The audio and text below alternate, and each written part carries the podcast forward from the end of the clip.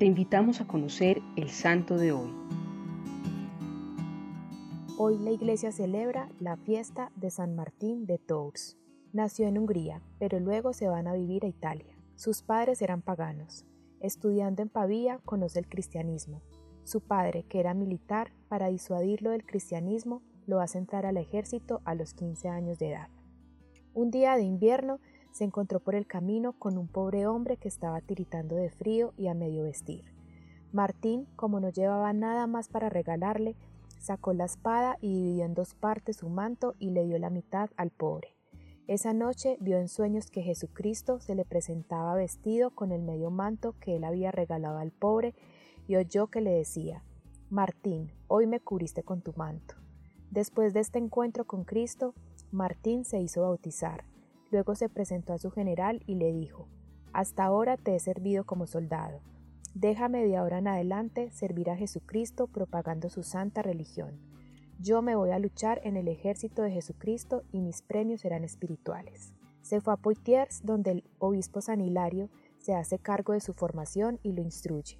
El obispo le cedió unas tierras en donde San Martín permaneció diez años, orando y estudiando las Sagradas Escrituras y fundó el primer monasterio que hubo en Francia.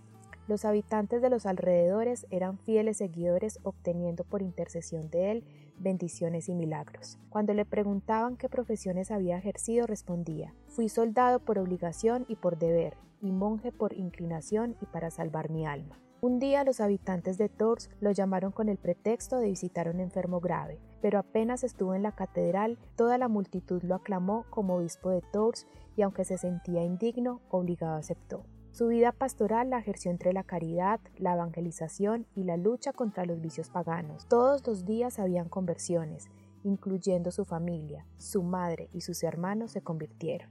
Los que vivían entregados a las costumbres paganas lo querían poco, pero el santo jamás desistió, soportaba insultos y calumnias y decía, si Cristo soportó a Judas, ¿por qué no he de soportar yo a este que me traiciona?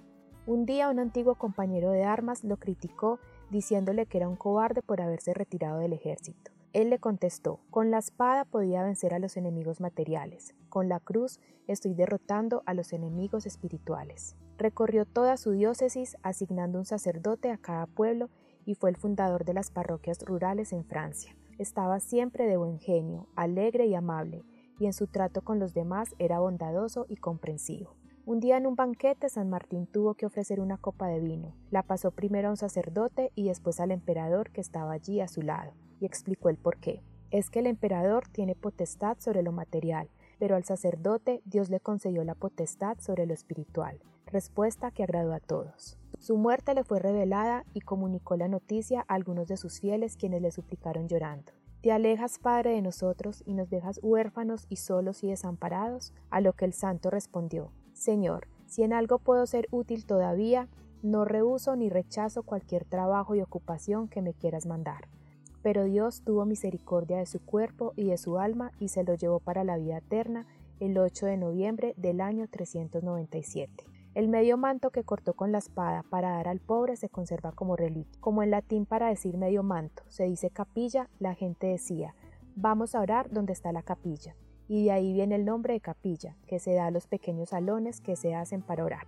Señor Jesús, te pido hoy infundas en nuestros obispos y sacerdotes el fuego que reavive el sí a su vocación, que estén presos a servir, a guiar y a direccionar a las almas que a ellos les han sido encomendadas para acompañarlos en su camino a la santidad.